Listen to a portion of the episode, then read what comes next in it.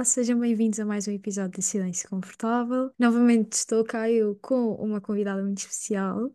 Até temos tido alguma sorte de eu conhecer várias pessoas que têm alinhado nos debates e nas participações do podcast. Eu hoje decidi convidar a minha amiga Mariana Fonseca para falar um pouco sobre literacia menstrual e como podem ver pelo, pelo título, que tu por acaso não sabes ainda, Mariana, mas eu já te digo.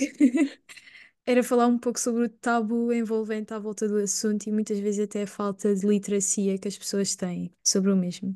Apesar do foco do episódio ser este, existe espaço para falar de outros temas que consideremos interessantes ou não, até porque o currículo da Mariana é muito interessante e vasto e ela tem experiência nas áreas da psicologia comunitária, na percepção de fertilidade, educação menstrual e aconselhamento em saúde sexual e reprodutiva. E como é que a Mariana acaba por desenvolver este trabalho? Através da comunidade Young Cycles, que já foi falada aqui no Silêncio Confortável, e apesar de eu não estar no mês de fevereiro na comunidade, espero voltar em breve. E, para além disto, a Mariana faz acompanhamento individual, sessões de esclarecimento, eventos e workshops. Portanto, Mariana, passo-te a vez agora. Diz-me quem tu és, para além daqui do trabalho que eu já disse que tu desempenhas. Se quiseres acrescentar alguma coisa, está à vontade. Olha, foi uma introdução muito exaustiva, foste fazer pesquisa. Exato, exato. Olha, obrigada pelo, pelo convite. É muito bom estar aqui para falar um bocadinho contigo sobre estes temas. Então, quem, quem sou eu? Era essa a pergunta. Uhum. Quem é este? O que é que dizem os teus olhos, Mariana? O que é que dizem os meus olhos? Então, olha, para além, para além da, da educação menstrual e sexual, que é uma área que eu que eu gosto muito, não é? Sou muito apaixonada também por trabalhar nesta, nesta área. Também gosto muito de viajar, acho que é uma coisa que também faz muito.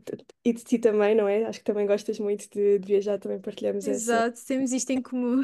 Exato. Portanto, estou sempre a ver quando é que posso fazer a minha próxima viagem. Aliás, vou viajar agora, no sábado. Uh, Podes revelar ou não?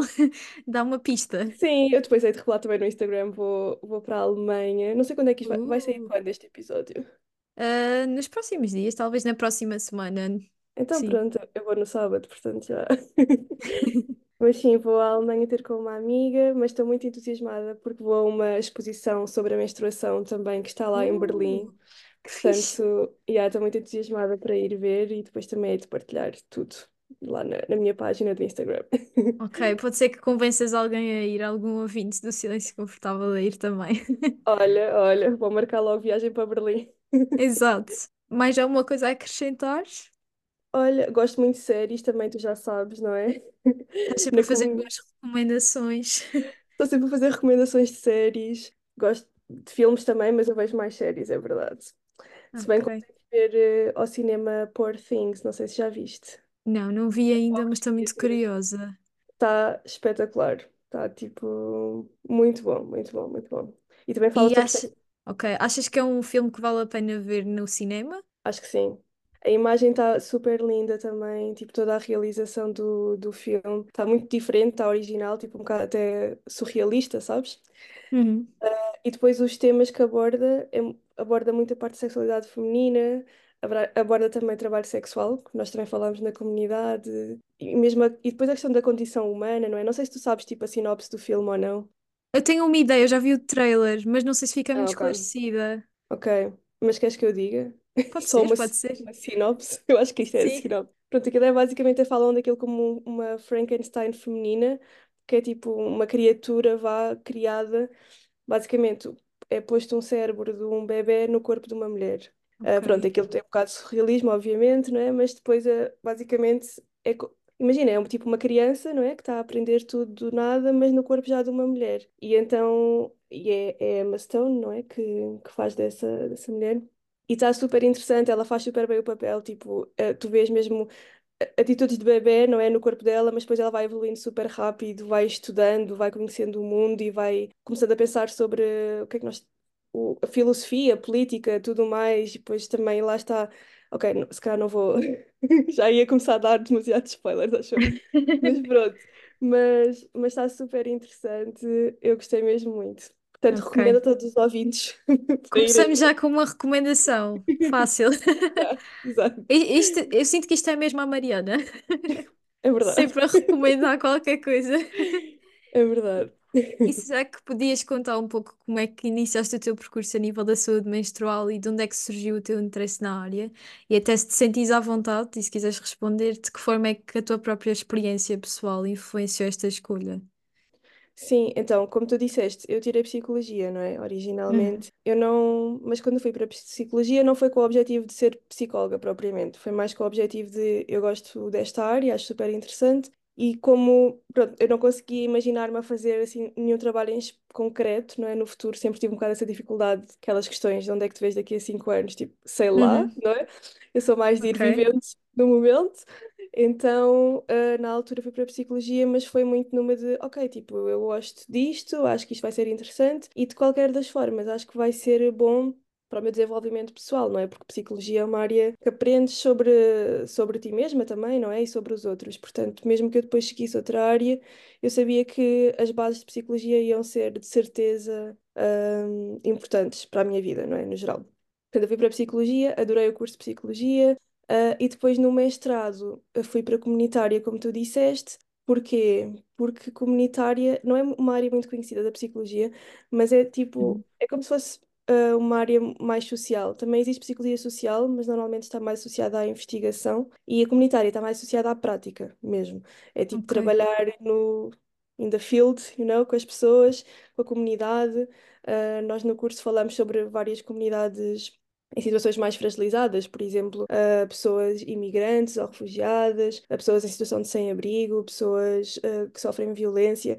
Portanto, falamos assim de várias áreas. Também falámos de pessoas trans. O meu professor era tipo super para a frente, ele tipo era super motivador, sabes? Eu fui para Uhum. comunitária basicamente por causa daquele professor, quase, porque ele tipo, ele era muito fazer acontecer e tipo levava pessoas lá e não sei quê, tipo. Então, pronto, ele apaixonava mesmo as pessoas que gostam, não é? Não é que gostam desta área mais social também.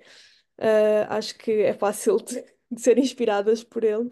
Então eu fui um bocadinho por aí, não é? Porque eu também sempre tive este lado mais de luta pela, pelos direitos das minorias e essas questões todas. Então, pronto, fui um bocadinho por aí. Aí ainda não havia a parte da educação menstrual na minha vida, fui para o mestrado, mas foi quando estava no. Não, mentira, até foi antes. Antes de eu ir para o mestrado, já estava, é verdade, ah, a primeira vez que eu ouvi falar assim desta questão, até foi mais da questão da fertilidade, aquelas questões da pressão da fertilidade, não é? De, de aprender a, a ouvir o corpo, basicamente, e os sinais que ele nos dá sobre o ciclo menstrual, do muco cervical, essas questões todas. Eu ouvi num podcast que eu ouvia na altura, que eu não sei se tu conheces, que agora já está diferente, mas na altura era o Holística, sabes? Da Cláudia Fonseca. Não conheço, não conheço Não por conheces? Pronto, ela agora mudou um bocadinho o trabalho dela e trabalha mais na, no Human Design. Mas ela antes, o podcast depois também mudou de nome, depois acho que é tudo aquilo que sou, enfim, eh, se calhar, se calhar já não vais encontrar agora por estes nomes que eu estou a dizer. Na altura, pronto, ela convidava várias pessoas da área tipo de saúde e bem-estar e ela convidou a Bárbara e o Belo, que também não sei se sabes quem é, desculpa se não souberes. Eu às vezes faço isto, falo de pessoas e depois eu não sei quem é que são. Não, mas a, a Bárbara. Mas a Bárbara é muito, é muito querida, eu gosto muito dela. Ela trabalha nesta área da fertilidade, trabalha mais até eh, com quem quer engravidar, mas ela é muito querida. E, e pronto, e ela também é instrutora de pressão de fertilidade. E na altura foi o episódio com ela que eu ouvi e achei aquilo super interessante, porque eu nunca na minha vida tinha ouvido Tinhas falar desta nisso? forma. Uhum. Nunca tinha ouvido falar desta forma sobre o ciclo, não é? Sobre o facto de nós conseguirmos de facto observar sinais Uhum. do nosso corpo que nos dizem ah, como é que estamos internamente, não é? A nível hormonal e, se- e depois concluir eh, também se estamos férteis, se não estamos férteis. Eu achei aquilo tipo brilhante, como é que não andamos a falar mais sobre isto, Sim, é? sim, eu, eu concordo plenamente contigo e por isso também senti a necessidade de fazer este episódio, porque eu não acho, ou seja, é mais falado agora, mas eu não acho que seja o suficiente, de qualquer das formas. sim. Não, e também eu pelo menos sinto que estou um bocado numa bolha, porque depois quando saímos dessa bolha percebemos que não, tipo, de todo. As pessoas não Sim, sabem. sim. E eu acho que nesta questão da bolha, até ontem vi um tweet de uma pessoa que estava a dizer, por exemplo, no Twitter, há uma percepção política muito diferente da realidade. Porque nós, se Ok. calhar, achamos que vai haver uma mudança porque Pois, vemos o pois. Twitter e depois nas, nas eleições nunca se reflete dessa forma porque nós estamos ali numa bolha e na realidade não é nada daquilo. Yeah. Pois, eu não tenho Twitter, portanto eu não. Mas Fazes bem. Nunca foi muito a minha cena, mas, mas sim, é isso mesmo. Nós estamos inseridos numa bolha e achamos, ok, afinal, tipo, isto está diferente, as coisas estão a mudar. Mas depois, quando saímos um bocado para o mundo real, entre aspas, eh, que nós também somos um mundo real, não é? Mas pronto, para o mundo mais abrangente, Sim, sim, sim. percebemos que, ok, se calhar não é bem como eu estava a pensar. Eh, agora perdi-me, não sei o que é que estava a dizer. Estavas a dizer que ouviste o podcast e conheceste Uhum. o, o tema da saúde menstrual. Como é que fizeste essa ponte depois para o teu trabalho? Como é que isso passou a ser o teu trabalho? Sim, porque lá está, isto aqui eu estava ainda na licenciatura. Eu lembro-me que isto foi antes de eu ir até de Erasmus, que eu depois fui para fui de Erasmus para, para a Itália. Uh, em que sítio é que foste? Já não me lembro. Uh, fui para Pádua, que Ah, é que ao lado de. Veneza, Pádua. Yeah, foi muito giro, porque é uma cidade assim também muito estudantil, tipo Coimbra, mais ou menos. Uhum. E foi também muito giro. E, e, lá, e nessa altura, quando eu fui de Erasmus, eu até tinha criado uma página de Instagram, que agora é a minha página pessoal de, de Instagram, mas na altura eu até criei com o objetivo de partilhar mais coisas relacionadas com um estilo de vida mais saudável e desenvolvimento pessoal. Eu andava muito nessa fase assim mais de descoberta, sabes? Tipo, Ok. sobre Estavas a mim. tentar perceber qual era o teu nicho. Estava, sim, estava a tentar perceber. eh, Na verdade, estava só a tentar, eh, acho que evoluir como pessoa no geral. Sabes, aquela Ok, fase de, de descoberta e que, lês mais livros de desenvolvimento pessoal. Eu tive um bocado essa fase nessa altura. Pronto, e depois ac- acalmou um bocado, né? Essa fase. Mas entretanto, depois eu voltei, fui para o mestrado e na altura eu, opa, não, já não sei assim muito bem como é que foi, mas sei que já seguia algumas páginas no Instagram que falavam sobre estes temas, que achava super interessantes e, e pronto, e, e gostava de saber mais. E eu encontrei um curso que dava para fazer cá em Portugal para tu aprender e para. Supostamente era para seres educadora menstrual, algo ok, deste género. Sim. Ah, porque não era bem educadora menstrual o termo, acho eu, já não me lembro muito bem. Mas pronto, eu, eu inscrevi-me nesse curso, mas fui um bocado enganada, entre aspas, porque não correspondeu bem às minhas expectativas, porque era um curso muito curtinho, era só uma semana, e não era. Tinha muita parte mais ah, mística, se digamos ok, assim, da parte ok, sim, estou feminina, a perceber, estou a perceber. portanto, das fases menstruais associadas, ah, pronto, Plantar a lua, se calhar. Sim, é um bocadinho mais por aí, que é uma parte que eu também acho interessante, mas não era bem isso que eu ia à procura. Eu queria mais a Sim, base científica também, não é? Ah, então, pronto, eu fiz esse curso, depois lá está, não fiquei muito satisfeita com, com aquilo que tinha aprendido, mas ainda assim, ah, criei, depois desse curso, criei a minha página, o Soulful Cycles, que isto, já, isto foi em 2020. Yeah, eu sou bem má com isto do tempo, eu agora acho bem estranho. Como é que isto foi em 2020? Não me consigo bem relacionar. Mas foi, mas foi em 2020. Eu Eu criei em acho que o Covid também tem aqui uma influência na nossa percepção temporal. Yeah. Mas pronto, eu criei essa página, mas depois lá está, tipo, te- eh, fui à procura de mais formação porque não estava satisfeita, não é, com aquilo e achava que havia muita coisa para aprender e, e, e pronto, e depois fui- fiz a formação do FEM, que é mesmo, aqui já é, é dos Estados Unidos, mas tu podes fazer a formação online e é mesmo para aprender a monitorizar o ciclo, para perceberes mesmo quando é que estás fértil, quando é que não estás, e é para conseguir ser formadora depois de outras mulheres em relação a isso. Portanto, chama-se instrutora de prestação de fertilidade. Mas eu tirei Ok, esse curso e depois fui, fui fazendo mais formações, não é? Depois também fui conhecendo, também fiz a formação da Herself, eh, Educadoras Menstruais pelo Mundo, acho que é assim que se chama. Não sei se conheces, já ouviste por falar. acaso não conheço, não. Não, pronto, é, é- essa formação é, é interessante porque, ou seja, não é portuguesa, é basicamente as- há quatro formadoras, ou cinco, e duas delas são brasileiras, depois uma é colombiana e uma é portuguesa, que é a Vânia, a Vânia Belis, Ok, sabes, a sexóloga. Portanto, esse curso também foi muito interessante. Depois fiz o outro curso da APF, também já cá em Portugal. Só que, infelizmente, eu sinto que cá em Portugal ainda é difícil haver uma formação completamente. Ou seja, desprovida de, de daqueles estereótipos, não é? Tipo de. Seis, como é que eu ia te explicar? Sem ser muito. Estás a tentar ser simpática. Opa, estou porque. ah, também depois depende dos formadores e estas formações às vezes têm vários formadores diferentes. E há uns que, pronto, que são. com que eu me identifiquei mais. Mas depois há outros que ainda estão muito presos a, a estas questões, muito, ainda um bocado machistas até, um bocado, portanto, menos ah, abertos, menos inclusivos, sabes? E, e pronto, em Portugal acho que ainda é um bocadinho difícil encontrarmos uma formação sobre estes temas, incluindo também questões da sexualidade e isso tudo, que seja assim mais inclusiva, mais aberta, mais tipo, pá, sem preconceitos, pronto, mesmo, né? Uhum. Sim, Yeah. sim. E, e de que forma é que tu achas que a tua própria experiência, se calhar com o teu ciclo menstrual e com estes temas, influenciou essa escolha? Uhum. Olha, eu nunca tive assim grandes problemas. Eu sei que muitas mulheres têm muitas dores menstruais. eh, eu nunca tive assim, pronto, tive, tinha alguns ciclos, tinha algumas dores mais fortes e tudo, mas nunca foi assim um, um grande um, transtorno na minha vida, digamos assim. A única coisa que, que se calhar eu até foi um tema que, pronto, que eu sentia que precisava de alguma resposta foi mais a nível da contracepção. Ok, sim, sim.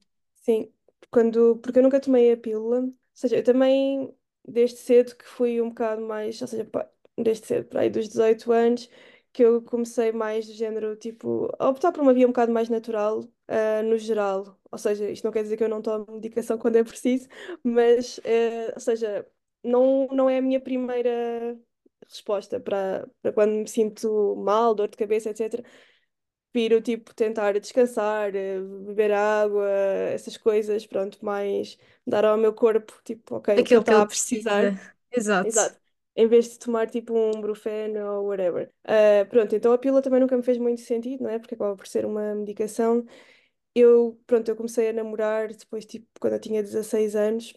Mas, não- mas lá está, nunca senti essa, também essa pressão de tomar a pílula. Só senti um bocado, de facto, da parte do meu namorado na altura, porque depois também a verdade é que eh, nós, assim, é- até é engraçado, porque ele era a pessoa mais preocupada com o Da facto de relação. engravidar, sabes? Tipo, aquele medo que Sim. muitas raparigas têm e que eu recebo mensagens mesmo de raparigas super ansiosas com o facto de posso estar grávida.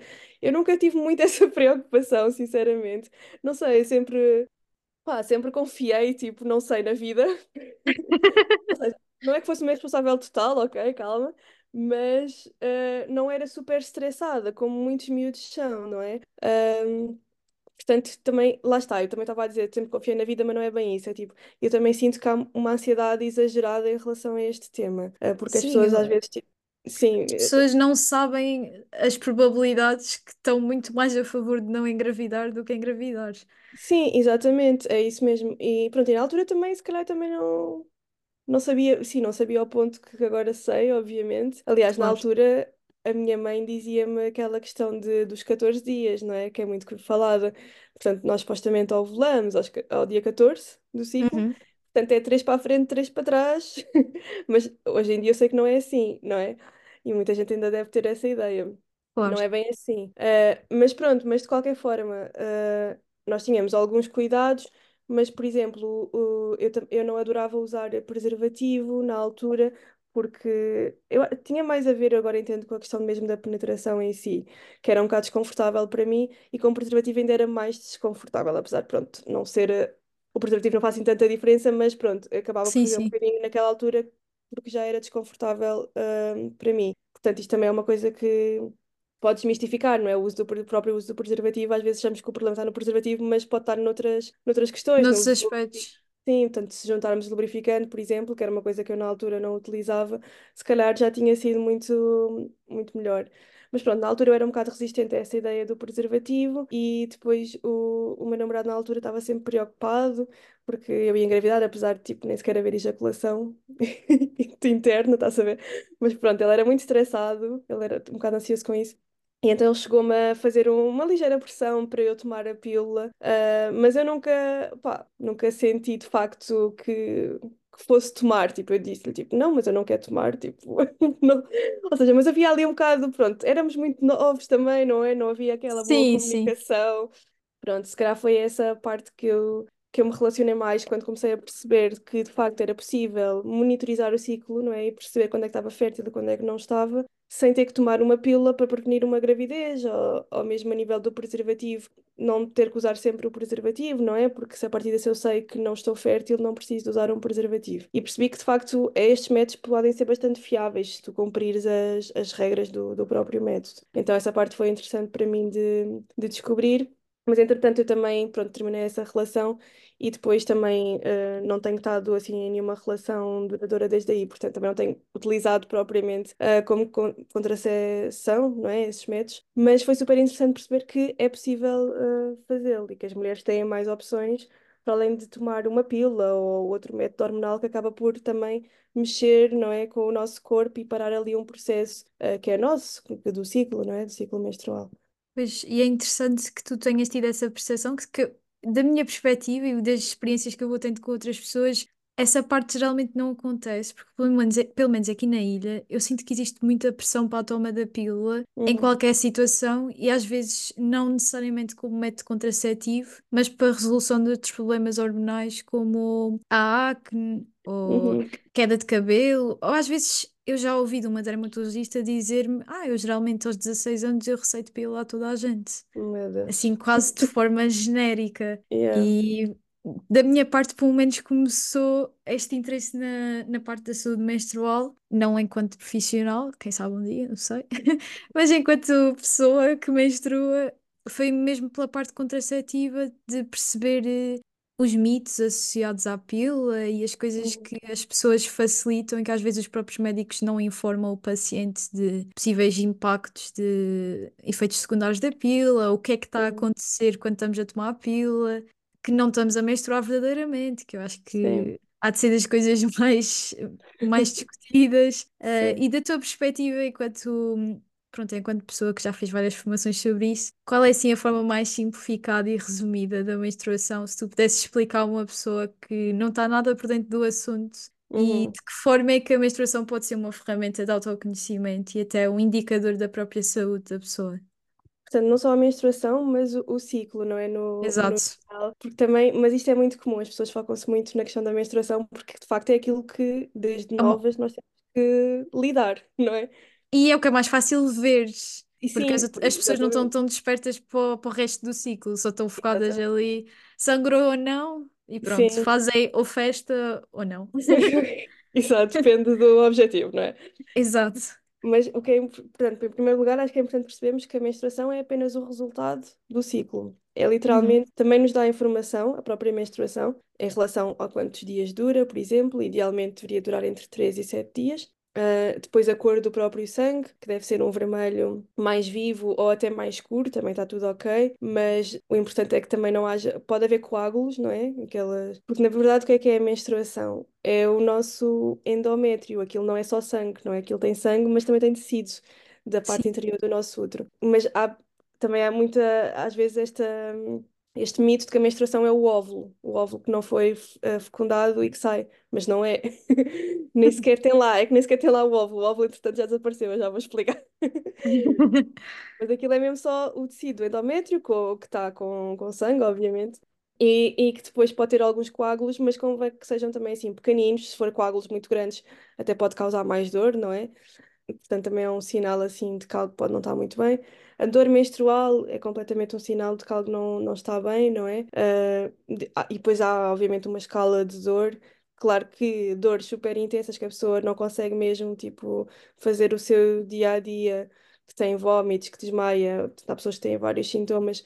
É óbvio que isso não é normal, não é? Apesar de às vezes as pessoas dizerem que é normal, tipo, faz parte, mas não Sim, sim. é, quando isso acontece, de certeza que algo não está bem, porque o nosso corpo está-nos ali a, dar um sinal de que não estamos bem. E apesar de o ciclo menstrual, pronto, ser um processo natural, não é suposto causar, eh, assim, tanto, tanta dor, não é? Tanto desconforto. Pode causar algum desconforto, claro que sim, e depois aqui também entra muito o estilo de vida, que também influencia Claro. muito. Ah, mas depois também chega a um ponto em que claramente já há ali alguma questão médica, não é? Que tem que se ver. Mas ok, voltando então ao, ao início do, do ciclo, nós no ciclo uh, temos quatro hormonas. Não sei se queres que eu explique resumidamente, mas com as hormonas ou achas que é muito. Pode ser, eu, eu gosto, eu gosto muito destas coisas. Ok, então há quatro hormonas principais, não é? No, no ciclo.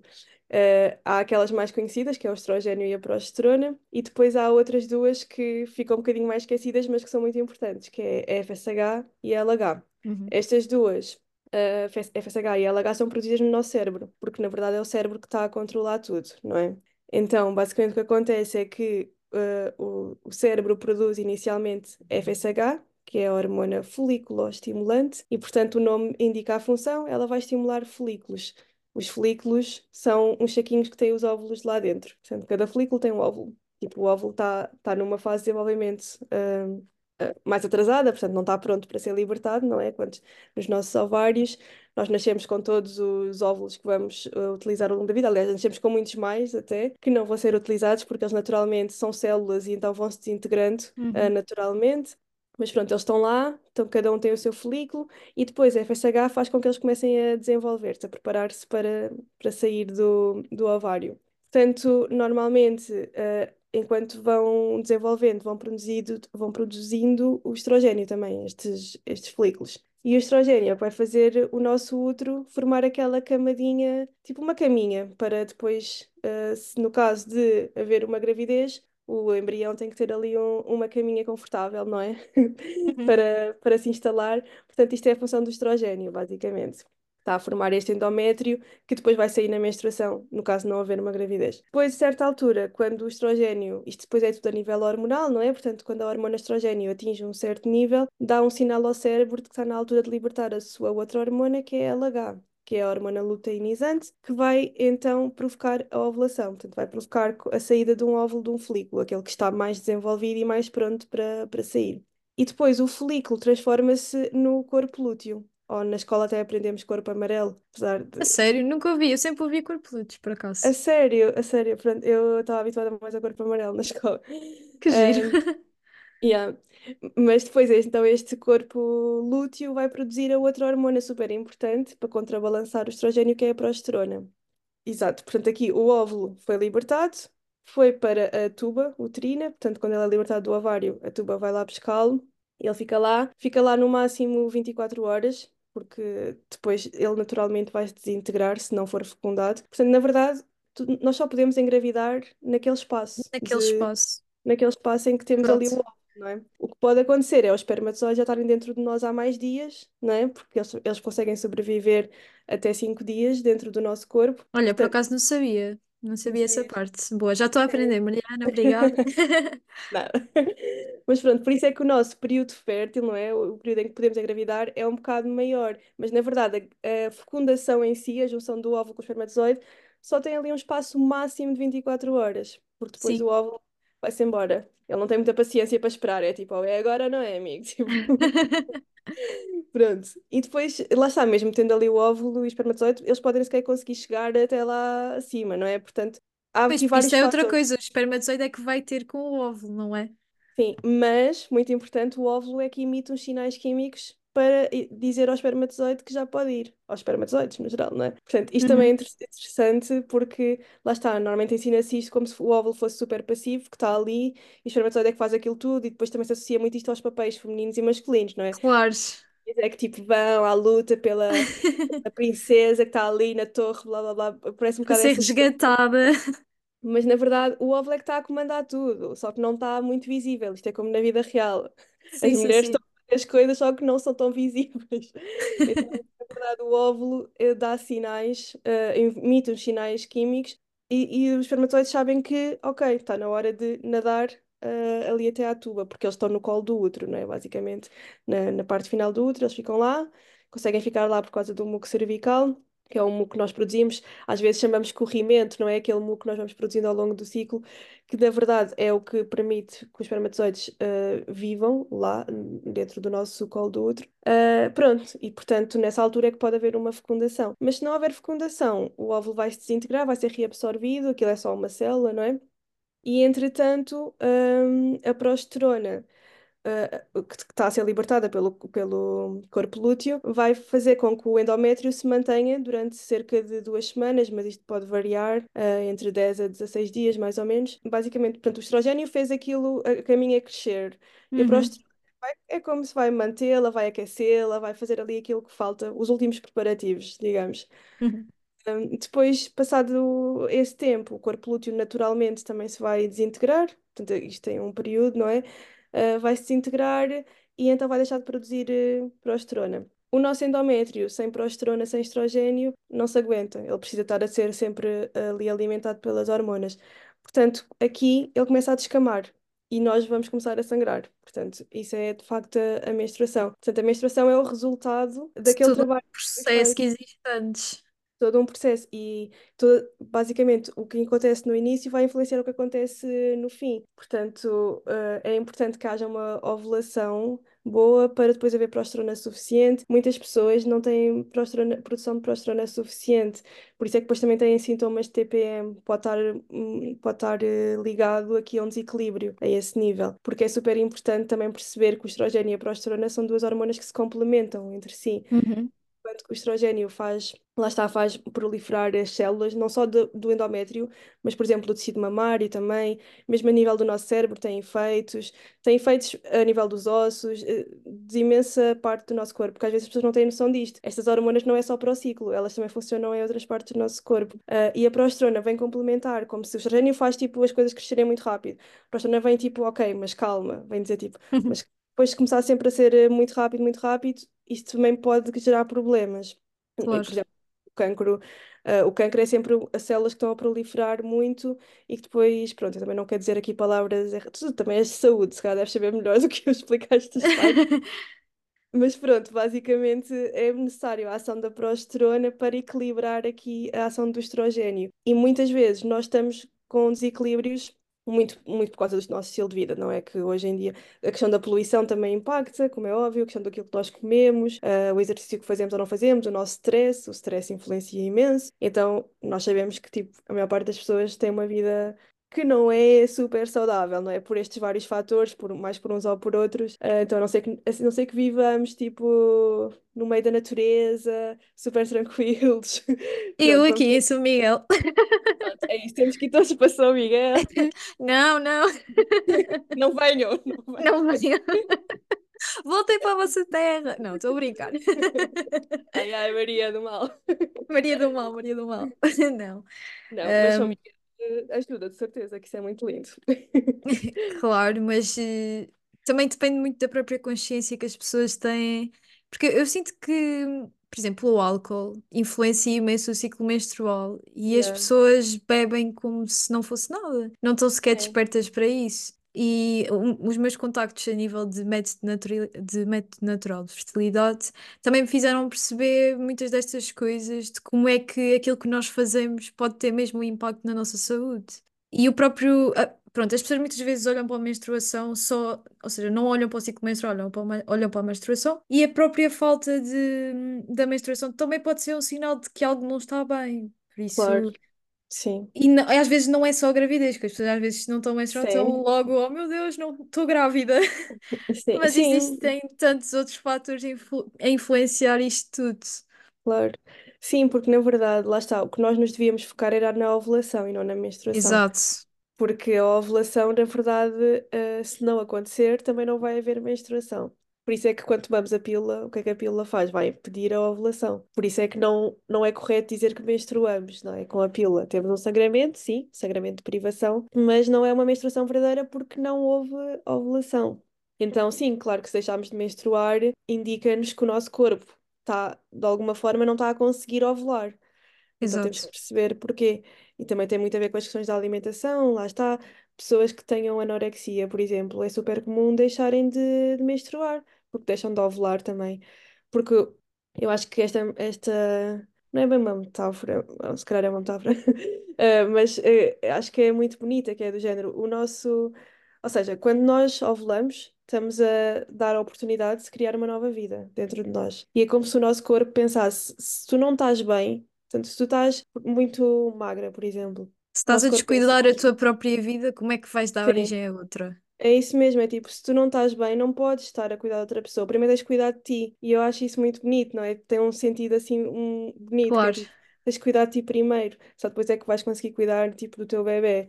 Então é muito interessante como é que também, não é? Tipo, se não, se não estás bem, o corpo deixa de, de ovular, deixa de dar-te a oportunidade de ter outra, começar a gerar outra vida quando tu própria não estás bem. Também é uma lição para nós, é tipo, temos que cuidar de nós primeiro antes de nos darmos aos outros, de cuidarmos dos outros, não é?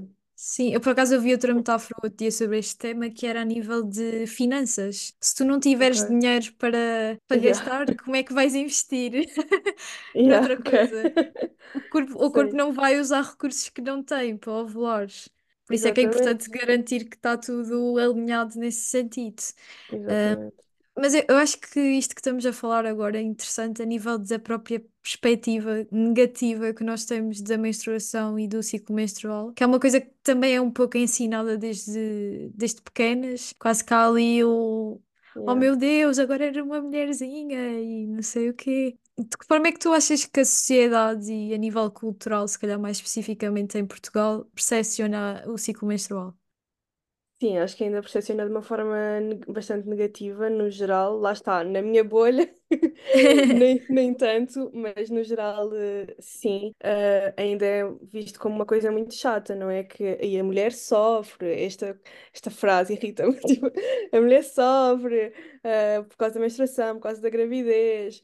Quando lá está, eu não olho para isso dessa forma. Eu olho para a menstruação, para o ciclo, não é? Para a gravidez, de uma forma incrível, não é? Que o nosso corpo, uma coisa incrível que o nosso corpo faz. Ah, mas eu percebo que muitas mulheres passam mal, não é? Passam mal Claro, e às vezes e também tem uma influência psicológica, porque se nós sempre nos disseram a vida toda que a menstruação é má, é chata, que, claro que nós também interioriza- interiorizamos isso. E a nossa mente também tem um certo poder aqui, portanto, não é só a parte física, também é a forma como nós olhamos para as coisas.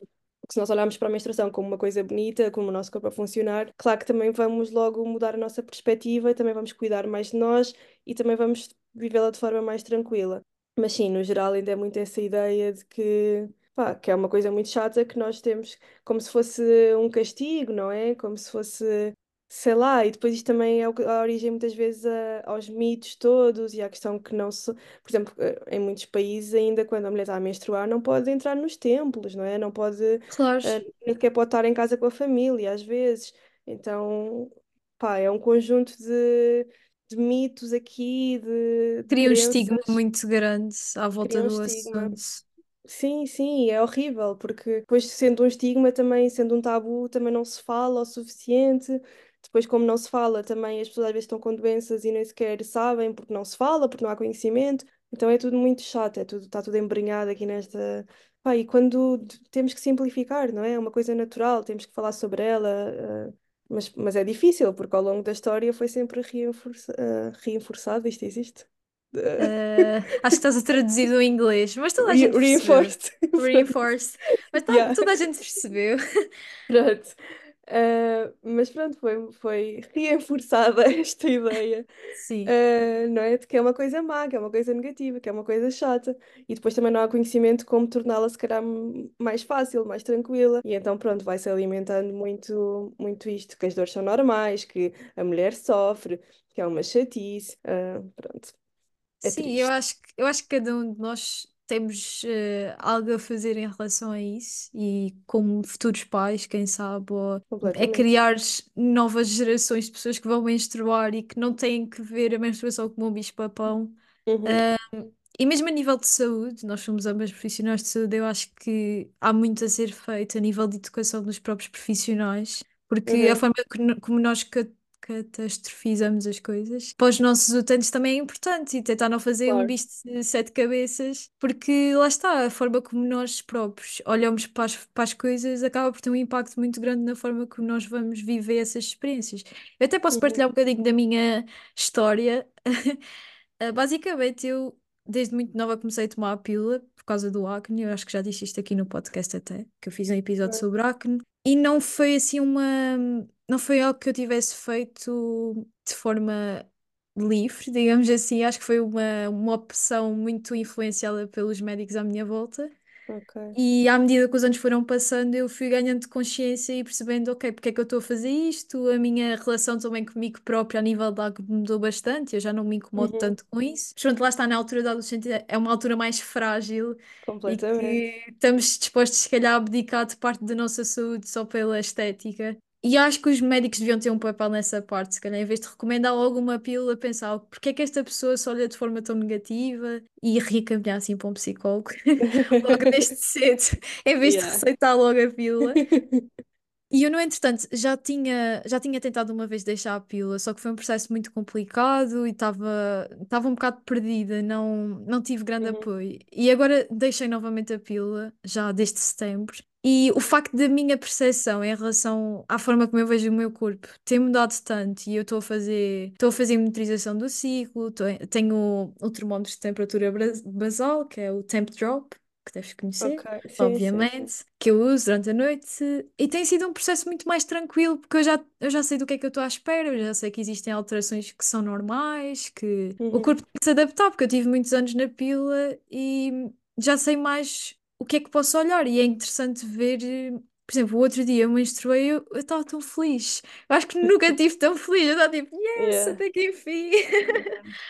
E essa mudança de perspectiva, se calhar, foi suficiente só para eu perceber, tipo, isto não é um bicho de sete cabeças e se- mesmo que eu tenha alguma doença que eu não saiba, eu estou a, estou a fazer alguma coisa em relação a isso, sem Uhum. mascarar as- os problemas com a pílula, que acaba por ser o que acontece em algumas, em algumas vezes com algumas Uhum. pessoas.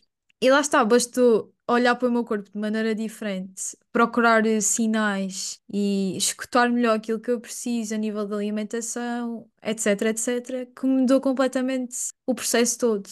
E eu acho que a informação é uma ferramenta tão importante para nós sabermos o que é que vamos tomar decisões em relação ao nosso corpo, que, que essas decisões não fiquem só nas mãos dos médicos, que claro que eles tentam fazer o melhor para nos ajudar, mas às vezes o melhor para eles não é o nosso melhor.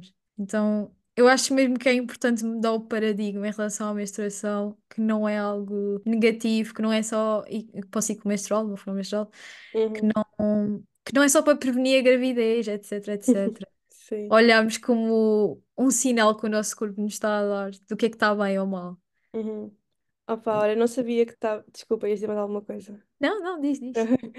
Não sabia que estavas assim nesse pro- eh, processo, não é? De deixar da pílula Sim, e monitorizar. Mas é mesmo bonito, tipo, ouvir-te falar, porque eu concordo plenamente, não é? E essa questão dos médicos eu acho super importante, porque eu acho que os médicos devem, eh, estão lá para nos ajudar, obviamente, e têm informação que nós não temos, mas quem deve saber mais sobre o nosso corpo, em primeiro lugar, somos nós, não é? Porque nós é exato. Sentimos, e, e mesmo quando vais ao médico, ele pergunta-te os teus sintomas, e muitas vezes estamos tão desconectadas, não é? Que nem sequer sabemos dizer bem os nossos sintomas. Às vezes, não sei se já, já te aconteceu, tipo, ires ao médico, ele pergunta-te alguma coisa e tu ficas tipo, ah, pois, não sei. Mas quando é que sentes esta dor? Assim? Quando? Não sei o quê. E, e eu fico tipo, ah, já não me lembro.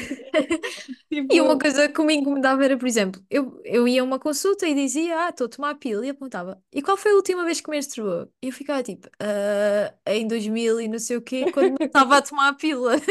É ah, que, pois. porque é que me está a fazer esta questão se eu não estou a menstruar agora? E eles às vezes ficavam a olhar para mim, tipo, esta está-se a armar esperta agora. Ai, adoro. Mas tu dizias mesmo isso. Eu ficava tipo, mas menstruar não estou a menstruar, porque eu estou a tomar a pílula. Yeah. Opa, e lá está. Mas eu acho, às vezes as pessoas valorizam isso, porque, ah, é só porque, porque é mais fácil dizer menstruar, não sei o quê. Mas eu acho que é muito importante distinguir. Porque, na verdade, as pessoas, quando não estão muito dentro do assunto, pá, a ideia que elas ficam é, ok, está tudo normal, estou a menstruar, mas não estão. E há uma diferença, e é diferente. Portanto, ok, se queres, se querem tomar a pílula, é uma opção super válida, mas que Sim, sim. saibam o que é que, te- o que é que isso está de facto a fazer, não é? Que não estão a ovular, que não estão a menstruar, que não está a regular o ciclo. Essa aí, então, não Sim, regula, não regula o ciclo. Toda a gente tem boa ideia que a pílula regula o ciclo. Mas não regula. Como é que regula se não há ciclo? A pílula não regula nada. Simplesmente cria ali um, um, quanto muito um ciclo falso, não é? Que de, de menstruação, pronto, é só isso. De menstruação não, desculpa, de sangramento. Cria ali um padrão regularizado de sangramento. Agora, regular o ciclo, não, desculpa, mas não está a regular o ciclo. Aí irrita-me que depois os profissionais de saúde digam este tipo de coisa, porque não é verdade, não está correto dizer. Então, é- é- isso aí irrita-me um bocado. E eu isso- acho que isso, este, este tema agora vai um bocado de encontro àquilo que eu gostava de perguntar, que era o que é que achas que é necessário ser feito a nível de mudanças no nosso país e na sociedade em geral, no âmbito da saúde menstrual, o que é que tu gostavas que fosse feito assim no, no mundo ideal? Ai, temos que mudar tanta coisa, não é? Mas pronto, é assim, para mim começa sempre pela educação, não é? Já sabia, já sabia. Opa, começa pela educação, começa na escola, não é? E infelizmente na escola não há, não, no geral, a educação sexual é uma coisa que que está muito em falta e que não é que não exista, portanto, existe, mas é super incompleta na maior parte da- dos sítios. Ah, a parte da menstruação, normalmente fala-se em ciências, não é? E em biologia, quem tiver biologia, mas é. É só a parte reprodutiva que o foco, não é? O foco é a parte reprodutiva. É tipo, aliás, desculpa. Aliás, nós damos o sistema reprodutor, nós não damos o ciclo menstrual.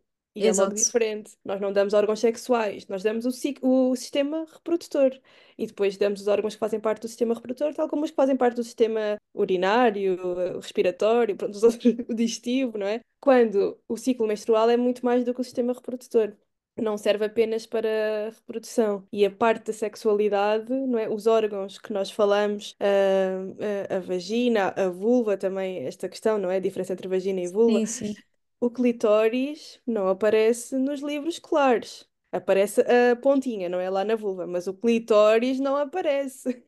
Sim, e mesmo a, a investigação científica sobre o clitóris é super recente, não, nunca houve foco sequer nesses temas, nunca. Claro, claro, claro.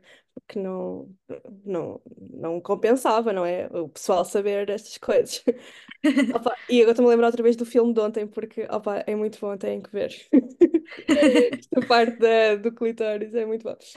Mas é isso, tipo, porquê? Porque lá está, eu, eu, eu, eu percebo porquê, no sentido que, ok, o pênis aparece porque o pênis faz parte do sistema urinário e faz parte do sistema reprodutor. O clitóris não faz. O clitóris é o sistema do prazer, se for, não é? É tipo, é prazer sexual. Por isso é que não aparece. Mas ao mesmo tempo estamos a, está a aparecer o pênis, que para além de ser sistema reprodutor e para além de ser sistema urinário, também é prazer. Sim, E, sim. e o nosso clitóris, ninguém quer saber, não é? Tipo, pá, não está correto, porque lá está, depois, supostamente por lei, educação sexual é obrigatória, mas depois na realidade está muito escassa, não se fala sobre prazer sexual, não se fala sobre as questões todas da identidade de género, orientação sexual, essas coisas todas que são super importantes, tipo, Sobre consentimento. Sobre consentimento, que é super, super, super importante. Sobre relações saudáveis também. A violência no namoro, os estudos que se fazem em Portugal mostram que há imensa nos jovens. E depois, onde é que está, onde é que está a educação para que isso não aconteça? Não está, não se investe. Depois, quem dá essas partes é sempre os professores, que muitas vezes não têm informação, não têm conhecimento, não têm a vontade, não têm disponibilidade. E profissionais que de facto queriam fazer este trabalho, como eu, não, não conseguem, porque não, há, porque não são professores. Eu primeiro tinha que ser professora de matemática para depois conseguir dar educação sexual, basicamente. Pois. Opa, pronto, a mim, Mas obviamente isso, que. isso é interessante porque eu nunca tinha pensado nisso. E se nós, por exemplo, na universidade, eu tive, eu tive médicos a dar-me cadeiras de anatomia. Porquê é que não Exato. faz sentido uma pessoa com formação na área ser professora daquele tema, mesmo que não seja professora?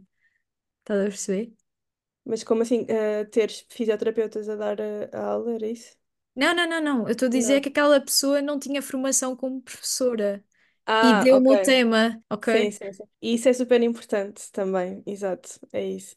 Sim. Ou seja, neste caso, lá está, que- na, n- pronto, supostamente quem está a dar, mas também, desculpa, eu não estou, eu estou a pensar e não estou a dizer tudo o que estou a pensar e está a ficar estranho.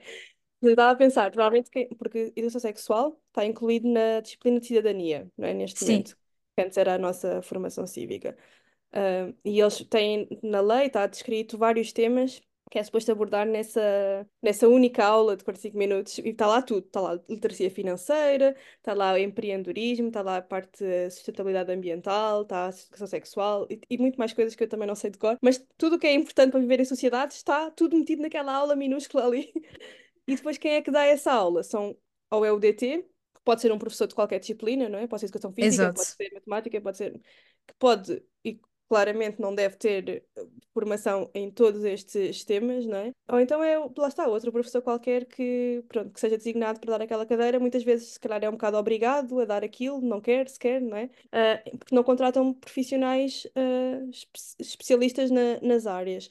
Então acaba por ser, ok, são professores, mas não são professores uh, com formação naquelas áreas. E outra coisa que fazem às vezes é uh, irem lá enfermeiras, ou enfermeiros, não é? Mas mais Sim. enfermeiros, do centro de saúde, porque pronto, vão lá gratuitamente, faz parte do trabalho deles, tipo, conta como trabalho do centro de saúde, você também não tem que estar a pagar a mais nenhum profissional, vai lá só a enfermeira, mas lá está, é enfermeira, não é educadora, não é?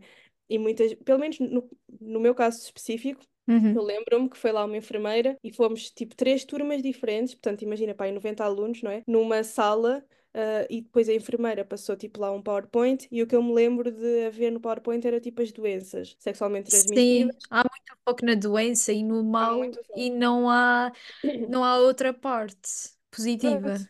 é isso. Imagina o que é que é uma miúda. Eu, ou seja, lembrar-me, o que é que eu me lembro? Lembro-me de estar-me lá numa sala escura com imensa gente, obviamente pessoas a gozar e, e a rir e ah, que nojo, porque estavam, porque depois é doenças e as fotos das pessoas com doenças já super avançadas. Onde é que isto é educação sexual? Tipo, isto não é, isto, isto não é educação sexual, não sei o que é que é isto, mas não é do bem.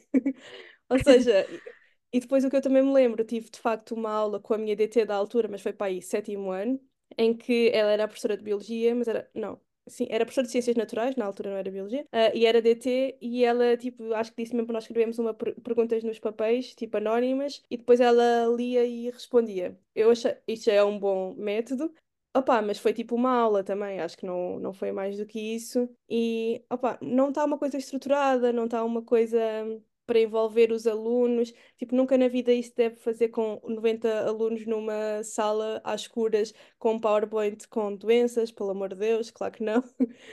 Ah, Sim. pronto, portanto, eh, obviamente que se eu pudesse, pronto, mudava.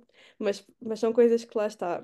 Tem que haver investimento e sabemos que não é um, um tema prioritário para os nossos governantes. Bem, em relação a isso, há uma coisa que devemos fazer, podemos ir votar. Verdade, Vamos verdade. combater a abstenção, leiam os, hum, ah, como é que se diz? Ah, as propostas Os... dos partidos. Sim, sim, sim. Sim, sim, sim. É, é super importante. Eu também, também quero deixar. E tu tens partilhado imenso até no Instagram sobre isso. E é porque tu já Sim, tiveste eleições, não é? Vocês já tiveram. nós tivemos eleições regionais para a Assembleia Regional. E, e pronto, as a abstenção por acaso foi a mais baixa dos últimos anos, Yeah, desde eu vi. 1900, não sei o quê, mas mesmo assim foi quase metade da população a não votar.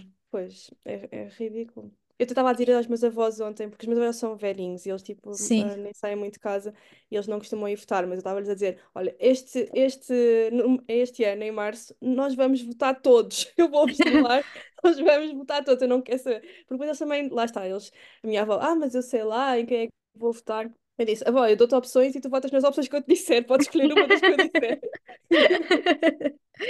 Pronto. Opa, porque é isso, também se calhar nós temos uma população também envelhecida. E se calhar pessoas assim de mais idade, não é? Que também não têm muito apoio, e não sei o quê, acabam por não ir votar. E mesmo lá está, os meus avós não é que estejam isolados sozinhos, mas tipo, pronto, já estão naquela idade em que já estão Já muito não mais. é para eles, digamos assim. Eles até dizem isso, já não. Para que é que eu vou votar Pois, se já não é para mim? opa, mas é, é pelos netos, pelo, pelos bisnetos, é, é pelas futuras gerações. Ah, opa, eu acho que é super importante. E, portanto, vocês, pessoal, que estão a ouvir isto, levem os vossos avós para votar. Exato, exato. Vamos todos beber um galão e comer um, um pãozinho antes de ir votar com os avós. É isso, levem-nos a votar, vão votar.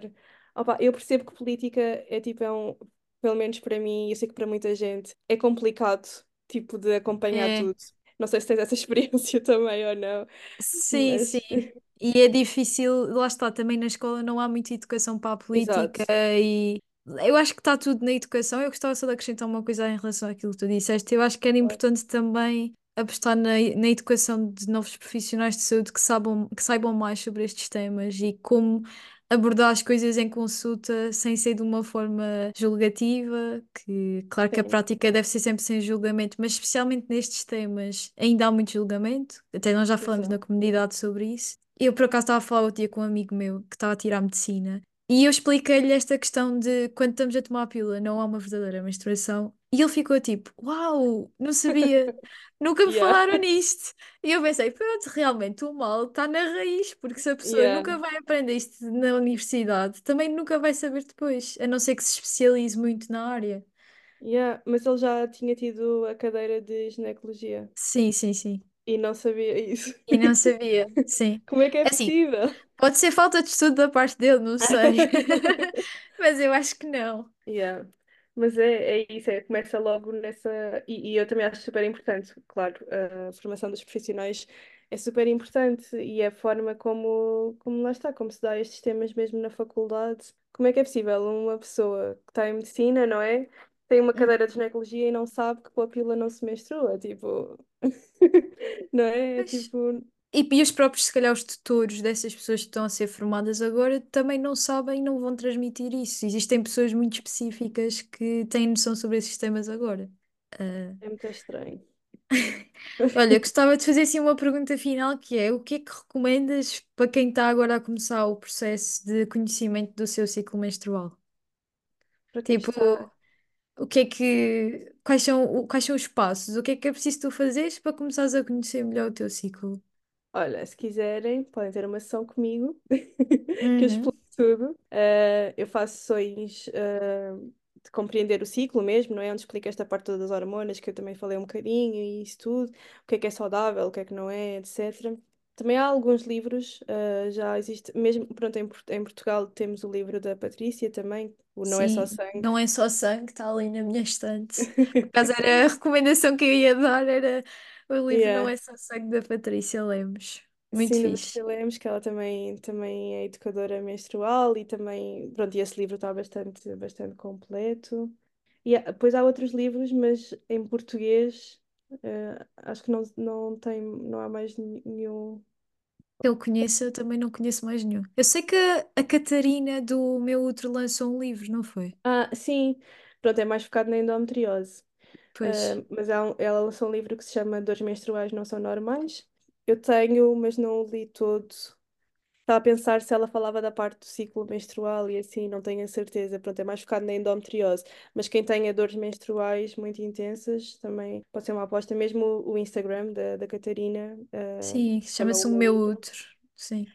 E uma coisa que, que é muito fixe que ela tem lá é uma lista de especialistas em endometriose. Portanto, quem quiser fazer um despiste de endometriose, porque muita gente, imagina, até só aqui um pequeno à parte, nos grupos de Facebook, eu estou em alguns grupos de mães no Facebook e assim, ahm, porque eu também dou explicações, faço babysitting, blá blá blá, então eu estou nestes grupos. E de vez em quando aparece lá uma mãe a, a dizer que a filha tem muitas dores menstruais, não sei quê, ou, alguma, ou algum sintoma assim. Ah, e eu, pronto, eu quando vejo isso, tipo, comento, ainda no outro dia aconteceu isto, uma mãe, neste caso não era dores menstruais, era sintomas de infecção urinária, mas não tinha infecção urinária. E isto é um, pode ser um sintoma de endometriose. E ela dizia que já tinha feito os, os exames todos, ah, porque eu depois disse-lhe: olha, eh, pronto, eu sou educadora menstrual e isto pode ser um sintoma de endometriose, portanto aconselho fazer o, o despiste. E o que ela me disse foi: ah, não, mas ela já fez ecografia e está tudo bem. Só que endometriose muitas vezes não aparece na ecografia. É muito frequente não aparecer. De- eh, portanto, é importante às vezes fazer uma ressonância magnética e, e também analisar todo o histórico sintomas, etc. E só que as pessoas não têm noção disto e muitas vezes vão ao ginecologista, eles fazem uma ecografia e está tudo bem, mas tipo, continua a haver sintomas é porque não está tudo bem, não é? Mas, mas ela tipo estava mesmo convicta, tipo, não, não, mas isso não pode ser, porque ela já foi fazer a ecografia e está tudo bem. Não, minha Sim. senhora, pode não estar tudo bem. E eu, e eu enviei-lhe a lista de especialistas que a Catarina tem lá no Instagram dela. Porque assim, vão a um médico especialista, porque esse aí, pelo menos, em princípio, vão fazer um diagnóstico mais aprofundado, vão, vão tentar explorar um bocado mais. Ah, porque a endometriose, de facto, é uma doença que é difícil de diagnosticar. Portanto, quem tem, assim, sintomas... Ah, pronto, vejam no- no- os sintomas também mais comuns da endometriose e assim, que, pronto, é importante estar alerta também para esse tema. Uhum. Mais Pronto. recomendações, desculpa. É marcar, Ah, é marcar uma sessão contigo e ver. é isso. Olha, pode, eu ia recomendar também a seguir o teu Instagram, Soulful Cycles, que às vezes também partilhas coisas sobre, sobre ciclo menstrual, sobre sexualidade também. Sim. Sim, eu agora tenho dado mais virada para a área mais da, da sexualidade no geral, não é? Como tu sabes. Uhum. Mas pronto, mas foi muito bom agora também falar um bocadinho mais sobre este tema da menstruação, porque é um tema que eu continuo, tipo, a adorar, obviamente. Acho super bonito tudo, super importante, uh, quebrar o, o tabu cada vez mais. Eu acho Portanto, ah, muito empowering, eu acho mesmo tipo, uma pessoa até se sente, uau, quase que eu sou aqui é, uma, né? uma força da natureza que consegue Yeah. gerar vida. É, é mudar o foco, é mudar a perspectiva, como estavas a dizer, em Exato. relação a estes temas. E eu acho que se lerem um bocadinho sobre isso, é quase impossível não começarem a ver as coisas de forma, de forma diferente. E acho, que- pronto, acho que é importante reforçar que quem toma a pílula está tudo ok. Isto não é a Claro. demonização da pílula, a pílula é um método contraceptivo importante, ah, mas se calhar há muita gente a tomar a pílula que se- não tem essa necessidade, digamos assim, ou que podia escolher outros métodos mais, sim. Mais acertados. Também tenho uma sessão sobre métodos contraceptivos, se precisarem. Ok, queria fazer publicidade. faz muito bem, amiga, faz muito bem. Ah, gostava de te pedir para a rúbrica A Travessiamo três palavras para nós traduzirmos para é. italiano. Então, Três palavras ser. aqui relativamente ao tema. Vou meter aqui o Google Tradutor. Mas de onde é que vem esta, esta rubrica? Não sei. Ah, Esta rúbrica foi porque eu fui fazer Erasmus para a Itália e numa tentativa de aprender mais palavras em italiano, eu, te- eu incluí esta rúbrica que era Ok, para, para fixe. tentar Foste- aprender mais. Mas foste para que zona? Fui para Trento. Isso era perto do lado de Padova, ou Sim, não? sim, sim, Yeah, sim. acho É que é lá no perto. norte. Yeah, lá no norte. Que Sim. giro. Tivemos pertinho. Ok, então, menstruação, não é? Ok, deixa-me Deve ser procurar tipo aqui. menstrua... menstruazione. Não sei, menstruazione. Eu também não aprendi nada italiano no meu Erasmus. Ah, Quase nada. sério? Eu tinha aulas em inglês, tu tinhas em italiano. Eu tive em italiano, interagia com os pacientes em italiano. A Sim, sim. sério? Ah, que fixe. Eu não. Sim. Eu escapei-me dessa parte. Não, temos aqui é menstruazione, sim. Menstruazione. É só pôr assim que isto vem logo. Próxima Muito bem. palavra. Então, sexualidade. Ok. Essa, essa não sei. Sessualità. Sim. Sexualidade. Uhum. Ok, E a faltou última? uma. Pode ser clitóris. Uh, estou curiosa com esta. É clitoride. Clitoride. Uhum. Dá assim mais um ar de latim, Yeah, acho. yeah. Opa, italiano é uma língua muito bonita, mas eu de facto eu, ti- eu tinha eu tinha pedido para ser tudo em inglês, mas alguém se enganou e pôs balde em italiano. Eu cheguei lá, não percebia nada, liguei logo para Portugal, tipo, eu tenho que mudar esta aula, eu não percebo nada disto, porque eu não tive nenhum curso nem nada, percebes? Então foi tipo, eles falam muito rápido, tipo, não, não dava. Sim, Então mudei para inglês e pronto. Mas yeah, a Itália é muito fixe também. Eu gostei muito, gostei muito. Sou muito apologista de Itália. Vão à Itália também. Pronto, eu acho que da minha parte é isto. Não tenho assim mais nenhuma questão. Gostava de perguntar se tens alguma coisa a acrescentar, assim, um- uma conclusão final deste episódio. Opa, acho que a conclusão é vão ler um bocadinho sobre o ciclo, ou mesmo, ou pronto, já com esta conversa se calhar já deu para perceber um bocadinho para se Uhum. inspirarem. Levem esta informação para as vossas pessoas, tipo, para os vossos amigos, amigos rapazes também, para as Sim, vossas amigas, para os espero, vossos espero pais. que, espero que rapazes ouçam isto, por favor. Se bem Sim. que eu acho que não sei se estão muito abertos para estes temas. Olha, mas sabes que eu fiz algumas sessões em escolas e os rapazes às vezes eram os que tinham mais questões, mais curiosidade. E eu acho que é porque, tipo, ninguém fala com eles sobre isto. Então eles Sim, ficam bem curiosos, porque os raparigas ainda se vai falando alguma coisinha, ainda que não seja assim muito aprofundado. Agora, os rapazes, como muitas vezes nem sequer se fala com eles, eles, eles tipo acham engraçado, acham giro, têm dúvidas. Então, pá, eu acho que se falarmos com eles, pá, nem todos, não é? Mas pronto. Mas há pessoal interessado e eu acho que é bom porque toda a gente tipo convive com alguém que tem, que tem menstruação, que menstrua. Vão, se calhar um dia vão ter filhas ou filhos que vão menstruar, portanto é sempre bom estarmos minimamente dentro dos temas e vão votar. sim, é isto. Eu acho que devíamos acabar este episódio a dizer às pessoas para ir votar. Informem-se primeiro. Sim, Ah, não, acho que não vou fazer nenhuma, nenhum comentário político. Eu acho que sou bastante, é difícil às bastante vezes não dizer nada, não é? Não, eu sou bastante. Acho que quem, quem me segue percebe em quem é que eu não vou votar. Sim, sim, Talvez não que. perceba Também acho que em percebem quem quem é é que eu não vou votar. Exato, é isso. Acho que está claro em quem é que não vamos votar. Eu, Sim, se sim, fosse a vocês, também não votava nesse partido, Sim, por favor. Não há necessidade disso. Vejam quem é entre, entre não votarem e votarem neste partido, se calhar fiquem em casa. Sim, se for para isso, fiquem em casa. Mas, opa, o ideal era ir votar noutro e que defenda, que defenda os direitos das pessoas. De toda a defenda gente. Toda a gente. Que defenda também políticas nesta área de saúde menstrual, que também é importante. E que também há partidos que estão a fazer trabalho importante. Portanto, informem-se também sobre isso. E eu, por acaso, no outro dia vi um Reels Vou partilhar depois. Que é, é- basicamente resumem tipo as, as, ideias, as ideias, não. Sim, ideias, mas pronto, iniciativas dos vários Uhum. partidos, que eu acho que pode ser interessante para pessoas como eu que não têm paciência para ouvir debates, porque causa ansiedade até, sabes? É um bocado complicado para mim. Então, se houver uma, alguém que tipo, de forma fidedigna, faça assim resumos fixes, opá, eu agradeço muito a essas pessoas. Ok, Portanto, então depois partilha que eu também partilho isso. Obrigada, Mariana, por teres eh, dado um bocadinho do teu tempo e do teu conhecimento ao silêncio confortável. Eu agradeço-te muito. E é isto. Beijinhos e até domingo ou outro dia qualquer em que eu consiga gravar este episódio. obrigada, obrigada, um beijinho.